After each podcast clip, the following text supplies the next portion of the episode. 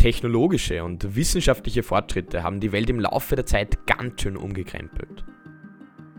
Ein Leben ohne Internet zum Beispiel ist doch heute kaum vorstellbar. Und so ist auch die Entdeckung eines Österreichers, die den Weg für einen ganz anderen, aber wohl genauso tiefgreifenden Wandel möglich machte. Karl Gerassi, gebürtiger Wiener, ist der Vater der Antibabypille, die in den 1960er Jahren eine Revolution ins Rollen bringt. Die Pille wird zum Symbol einer neuen Frauengeneration und steht im Zentrum einer gesellschaftlichen Debatte, die die Welt nachhaltig verändern wird. Herzlich willkommen zu Land der Berge, ein Podcast über österreichische Geschichten, mit denen du unsere Heimat etwas besser kennenlernen sollst. Das hier ist die Geschichte von Karl Gerassi, Vater der Pille und Mann mit mindestens drei Leben. Ein Österreicher, der mit einer kleinen Erfindung die ganze Welt verändert. Doch um das alles verstehen zu können, müssen wir zu Beginn etwas zurückblicken, ganz zum Anfang. 29. Oktober 1923. Wien. Ein junger Bub erblickt das Licht der Welt. Er ist der Sohn eines jüdischen Ärztepaares. Die Mutter Wienerin, der Vater Bulgare. Die Eltern lassen sich scheiden, als er sechs Jahre alt ist. Doch das bekommt er erst so richtig im Teenageralter mit. Calciarassi ist ein glückliches Kind. Interessiert, neugierig, er setzt sich früh in den Kopf, so wie seine Eltern, im medizinischen Bereich Fuß zu fassen. Doch dann kommt alles anders.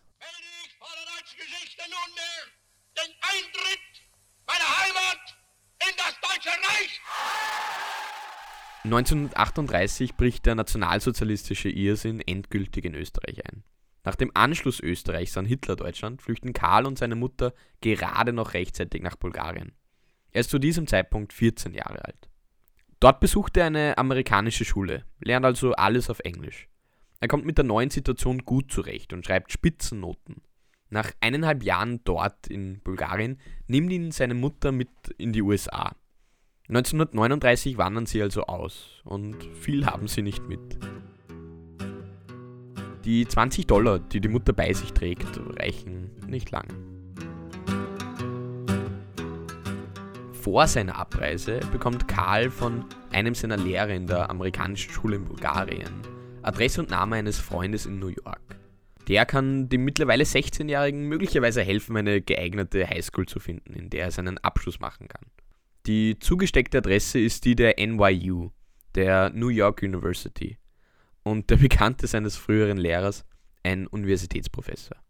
Karl Charassi stellt sich unbeeindruckt vor und drückt dem Herrn sein Zeugnis in die Hand.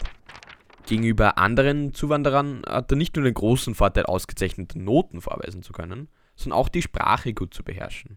Der Professor zeigt sich beeindruckt, muss Gerassi aber absagen, da die NYU nur zu Semesterbeginn neue Studenten aufnimmt. Neue Studenten aufnimmt? Ja, der Professor hat gemeint, Gerassi möchte auf ein College, also eine Universität. Ohne das Missverständnis einzuräumen und richtigzustellen, dass ihm ja eigentlich noch zwei Jahre bis zu einem Schulabschluss fehlen würden, nimmt er die Hilfe des Professors gerne an. Tatsächlich besorgt er ihm einen Platz im Junior College in New Jersey, wo er dann auch genommen wird. Doch auch dort bleibt Gerassi nicht lange. Er möchte auf eine andere Universität und einen vierjährigen Abschluss machen. Junior Colleges im Vergleich bieten nur zweijährige Abschlüsse an, also eine Uni Light. Um das zu finanzieren, bewirbt er sich für ein Stipendium und schreibt dazu der damaligen First Lady Eleanor Roosevelt höchstpersönlich. Four-year college, and I wrote a letter to Mrs. Roosevelt that again shows the naivete. You know, dear Mrs. Roosevelt, I thought she would say, Queen of America says I need a room, board and tuition scholarship. And you won't believe it, but I got an answer. Es funktioniert. Mit seinem Stipendium in der Tasche rast er durch sein Studium am Kenyon College in Ohio und schießt es kurz vor seinem 19. Geburtstag ab. Er beginnt bei Sieber zu arbeiten, einer Schweizer Pharmafirma. Mit 19 Jahren ist er maßgeblich an der Entwicklung des ersten kommerziell nutzbaren Antihistaminikums beteiligt. Das Medikament mildert allergische Hautreaktionen oder Juckreiz nach Insektenstichen. Sein erster patentierter Durchbruch. Und es wird nicht sein letzter sein. Ganz nach dem Motto, wer bremst, verliert, promoviert er in Wisconsin. Mit 22 Jahren darf er sich schon Doktor nennen. Nach vier weiteren Jahren bei Sieber, der Schweizer Pharmafirma, gibt es einen sicheren, gut bezahlten Job auf. Seine Freunde glauben, er ist verrückt und macht einen Scherz, als er ihnen sagt, wo er hinwechselt. Gerassi hat nämlich ein Angebot von Syntex erhalten, eine relativ kleine Pharmafirma in Mexiko. Zu dieser Zeit sind es vor allem Pharmafirmen aus der Schweiz, den USA oder sonst wo in Europa, die in der Forschung und Entwicklung ganz vorne dabei sind. Warum also Mexiko? Neue Sprache, neues Umfeld, neue Herausforderungen. All das ist Gerassi ja ohnehin schon gewohnt. In Mexiko ist er stellvertretender Forschungsdirektor. Obwohl die Ausstattung und Möglichkeiten bei Syntex nicht annähernd so üppig sind als bei anderen Pharmafirmen, findet trotzdem akzeptable Rahmenbedingungen vor. Er genießt dort größere Freiheiten und kann in dem Gebiet forschen, in dem er möchte. Gemeinsam mit seinem Team gelingt es ihm tatsächlich, alle anderen in den Schatten zu stellen. Sie sind die Ersten, die das Hormon Cortison künstlich zusammensetzen und damit den Weg zur Massenproduktion ebnen. Cortison ist mittlerweile eines der meist angewendeten Wirkstoffe und kommt bei vielen Erkrankungen in unterschiedlichsten medizinischen Feldern zur Anwendung. Auch bei schweren Corona-Verläufen wird auf Cortison gesetzt, da es Entzündungen in der Lunge hemmt und das Immunsystem wieder etwas in Schuss bringt. Allein wegen dieser Entdeckung hat er sich eigentlich schon einen Platz in den Geschichtsbüchern verdient. Wenig später gelingt ihm und anderen Kollegen jedoch noch etwas Größeres. Die künstliche Herstellung des Sexualhormons Noretisteron. Und es ist schwer, dieses Patent überzubewerten. Denn damit haben sie etwas ins Rollen gebracht, das die ganze Welt im Großen verändern wird. Ein Wahnsinn! Genial, was uns der Bursche da zeigt. Was ist hier los? Was ist denn das für einer? Was ist das für ein... ein Wahnsinn! Noretisteron ist das erste künstlich hergestellte Schwangerschaftshormon, das oral, also über den Mund einnehmbar ist und schließlich die Grundlage für die Pille sein wird. Wissenschaftler wissen zu dieser Zeit schon lange, dass hohe Östrogen- und Progesteronspiegel den Eisprung hemmen aber ihre Zusammensetzung aus tierischen oder pflanzlichen Extrakten ist zu teuer und unwirksam. Erst die Arbeit von Gerassi und seinen Kollegen Dr. Rosenkranz und Miramontes, die eine Formel für die künstliche Herstellung des Hormons finden, ist wirtschaftlich und medizinisch effektiv. Trotzdem dauert es noch einige Jahre, bis die erste Pille tatsächlich auf den Markt kommt. Arzneimittelhersteller zögern, da sie einen Boykott ihrer Produkte durch religiöse Gruppen und andere Gegner der Geburtenkontrolle befürchten. 23. Juni 1960. Die amerikanische Lebens- und Arzneimittelbehörde FDA genehmigt die Zulassung der Pille als Verhütungsmittel. Die Bezeichnung Anti-Baby-Pille lehnt Gerassi stets ab, weil sich die Pille nicht gegen Babys richten soll, sondern als Hilfe für die Frau. Eine Pille für Wunschkinder und Familienplanung also. Doch die sexuelle Revolution lässt zunächst noch auf sich warten. Denn die Pille ist gesellschaftlich und politisch so wenig akzeptiert, dass das Mittel nur an verheiratete Frauen verschrieben wird, die schon drei oder vier Kinder haben. Die Pille soll zudem offiziell nur bei Menstruationsbeschwerden helfen. Dass die Kombination aus weiblichen Sexualhormonen den Eisprung unterbinden und damit im Zeitrahmen der Einnahme zur Unfruchtbarkeit führen, taucht nur im Kleingedruckten der Packungsbeilage als irgendeine Nebenwirkung auf. So liegt der Anteil der hormonell verhütenden Frauen Ende 1964 unter 0,3%. Verhütung im Allgemeinen ist ebenso noch nicht so ein Thema. Doch auch das soll sich bald ändern. Männer, die sich an empfängnisverhütende Mittel gewöhnt haben, könnten die Ehrfurcht vor der Frau verlieren. Und ohne auf ihr körperliches Wohl und seelisches Gleichgewicht Rücksicht zu nehmen, sie zum bloßen Werkzeug ihrer Triebbefriedigung erniedrigen und nicht mehr als Partnerin ansehen, der man Achtung und Liebe schuldet. Das ist ein kleiner Ausschnitt der Humane Vitae aus 1968, in dem Papst Paul VI. die Geburtenkontrolle durch jegliche Verhütungsmittel verurteilt. Dieses Lehrschreiben kann als direkte Antwort der katholischen Kirche auf die Entwicklung der Pille interpretiert werden. Ein donnerndes Nein also. Gerade diese, die ehebindende Kraft der geschlechtlichen Gemeinschaft, die sollte nicht durch eine Vorwegnahme des ehelichen Aktes geschmälert und in, ihrem, und in ihrer Wirksamkeit beeinträchtigt werden. Auch konservative Politiker sowie weite Teile der Ärzteschaft stehen der Pille in den 60er Jahren skeptisch gegenüber. Sie warnen vor einer Sexualisierung des öffentlichen Lebens und sehen die Pille mit ihren Moralvorstellungen als unvereinbar. Ich meine, wenn Jugendliche die Pille nehmen, wird die Sexualität ausschweifen. Dann kann von Liebe keine Rede mehr sein. Sie automatisiert die Liebe und versaut die Moral. Erst als die Vereinten Nationen das Recht auf Familienplanung als Menschenrecht festlegen und mehr Studienergebnisse über die Nebenwirkungen der Pille vorliegen, lockern zumindest viele Ärztinnen und Ärzte ihre restriktive Haltung. Auch gesellschaftlich ist vieles im Wandel. Mit der 68er-Bewegung geht eine sexuelle Revolution einher. Die Einführung der Pille ist der Startschuss, Sexualität offener zu diskutieren und bisherige Vorstellungen zu hinterfragen. Frauen setzen sich für das Recht ein, über ihren eigenen Körper verfügen zu können. Sexualität und Fortpflanzung sollen nicht länger direkt miteinander verknüpft sein müssen. Selbstbestimmte Familienplanung möglich sein. Ich bin für die Pille, weil ich meine, dass sie von jungen Leuten richtig angewendet viel Unglück verhindern kann, weil junge Leute ihren Gefühlen erlegen, Kinder in die Welt setzen, mit deren Erziehung sie aufgrund ihrer Jugend nicht fertig werden. Die Mischung aus medizinischer Öffnung der Ärzteschaft und die gesellschaftlichen Folgen der sexuellen Revolution führen dazu, dass der Absatz hormoneller Verhütungsmittel rasant steigt. So wütet 1974 knapp jede dritte Frau in Westdeutschland mit der Pille. In den USA verhüten sogar drei Viertel der 18- und 19-jährigen Frauen mit der Pille. Frauen sind durch die Pille unabhängiger. Die Zahl der Akademikerinnen steigt rasant an, Abtreibungen sind weit weniger häufig. Aber auch die Zahl der Geburten sinkt, was man Anfang der 70er als Pillenknick bezeichnet.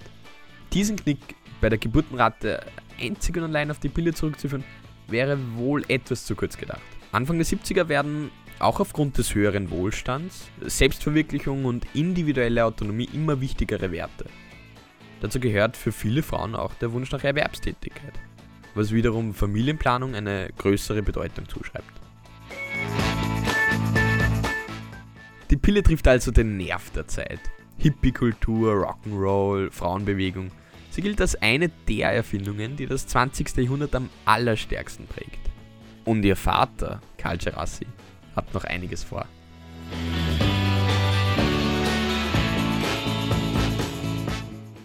Je näher man sich mit Karl Gerassi beschäftigt, desto eher muss man aufpassen, nicht vom Sessel zu fallen. Das geht sich alles in einem Leben aus. Na, hörst es. Zugegeben, Gerassi ist gemeinsam mit seinem kleinen Forscherteam in Mexiko nicht alleine für die Geburt der Pille verantwortlich. Mehrere Hormonforscher arbeiten parallel und unabhängig voneinander an der künstlichen Herstellung eines Gestagen. Natürlich befruchten sie sich, auch in einer gewissen Weise gegenseitig, da die Erkenntnisse der einen möglicherweise den anderen auch auf die Sprünge helfen. Besonders zu erwähnen sind die Leistungen von Gregory Pincus und John Rock, unterstützt durch die Frauenrechtlerin Margaret Sanger, die die Pille schließlich fertig entwickeln und marktreif machen. Denken wir zum Beispiel an die Forschung eines Corona-Impfstoffes. Auch hier kann man von einem Erfolg der gesamten Wissenschaft sprechen, auch wenn einzelne Firmen eben schneller und besser waren als andere. Dass nun Calcerassi als Vater der Pille gilt, ist auch seinen Selbstvermarktungsfähigkeiten zuzuschreiben. Gerne erzählt er über seine vielen Erfolge, von den mehr als 1200 wissenschaftlichen Artikeln, den 34 Ehrendoktortiteln, von der National Medal of Science und der National Medal of Technology, die er wie nur wenige Chemiker beide bekommt. Wer nun aber meint, dass sich Karl Gerassis Leben ausschließlich um die Synthetisierung von irgendwelchen Kohlenstoff- oder sonstigen Elementverbindungen dreht, der liegt falsch.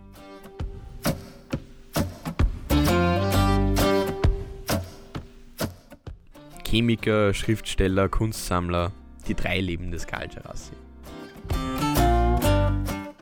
Gerassi ist nicht mal 30, als er mit Neurotestosteron weltberühmt wird. Wenig später wird er Professor an der Stanford University in Kalifornien. Mehr und mehr verlagert er seinen Fokus von der Hard Science, also der organischen Chemie, zu einer Art Soft Science, also den politischen, religiösen und juristischen Aspekten der Verhütung.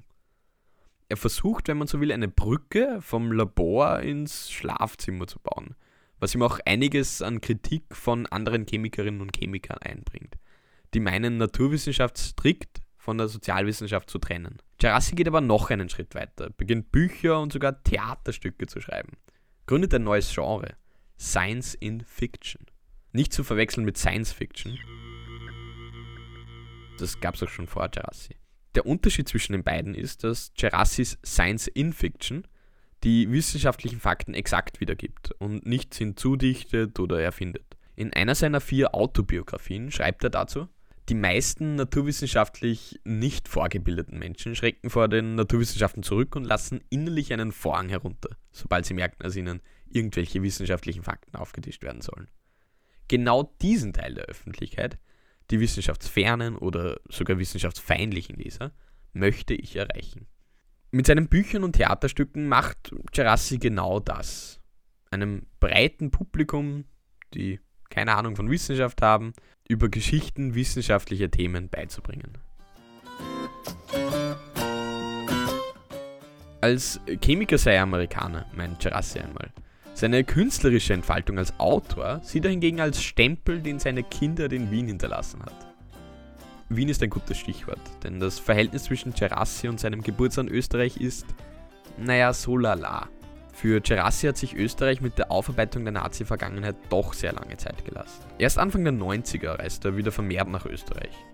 2004 wird Gerassi im Republiksinteresse wieder Österreicher.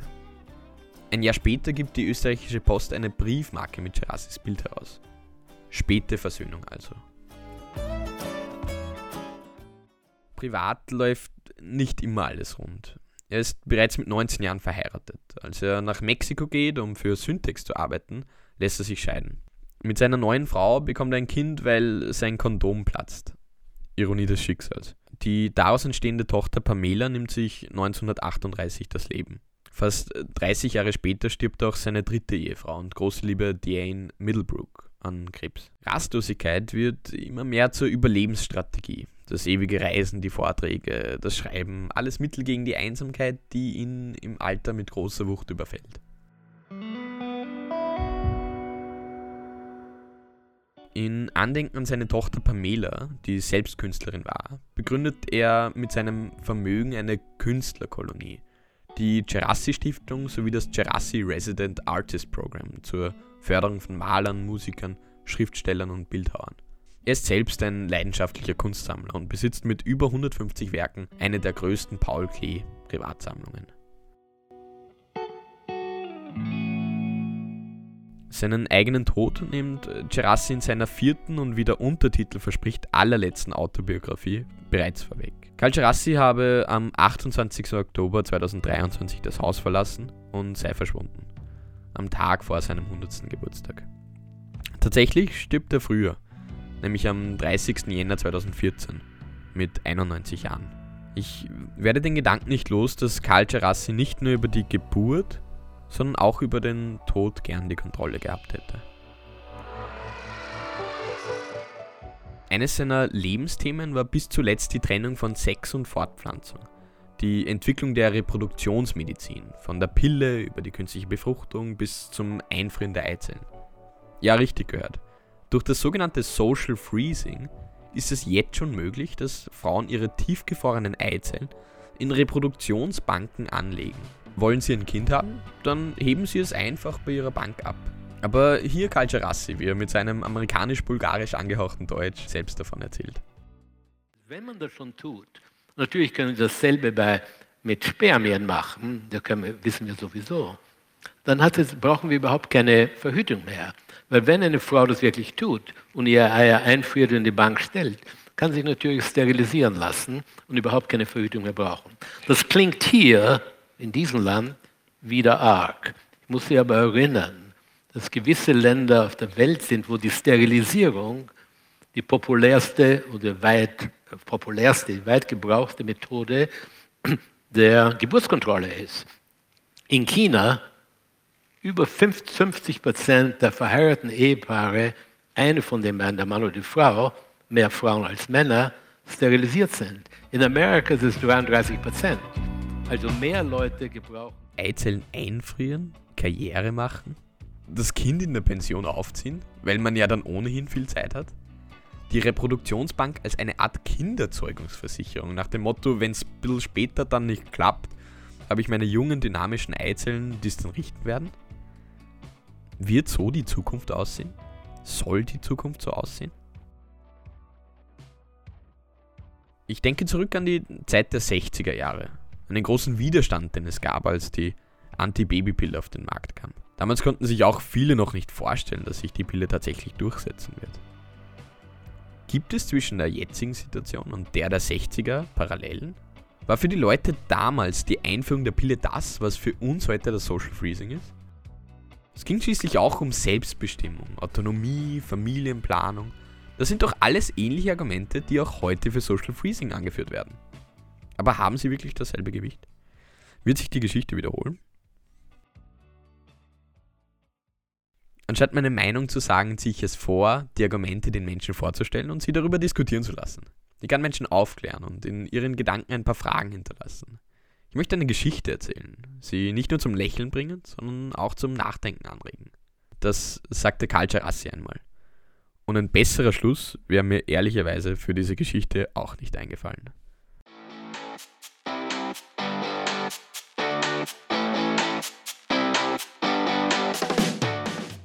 Ja, das war's mit dieser Folge Land der Berge. Ein Podcast, der dem patriotischen Geist neue Argumente verleiht. Du hast Feedback, Fragen oder Themenvorschläge, dann gerne her damit. Schreib mir einfach unter landderberge.podcast.gmail.com. Wer mehr über Karl Gerassi erfahren möchte, kann in seinen Autobiografien nachschauen. Auch auf YouTube sind einige Interviews mit ihm zu finden. Außerdem gibt es eine sehr detaillierte Reportage, die Nicholas Rowe vor mittlerweile 20 Jahren für den New Yorker geschrieben hat und du in den Show Notes finden kannst. Wenn es dir gefallen hat, dann empfehle mich doch gerne weiter und mach auch andere auf den Podcast aufmerksam. Sharing is caring. Um auch in Zukunft keine Folgen mehr zu verpassen, kannst du den Kanal gerne abonnieren. Danke fürs Zuhören und bis bald.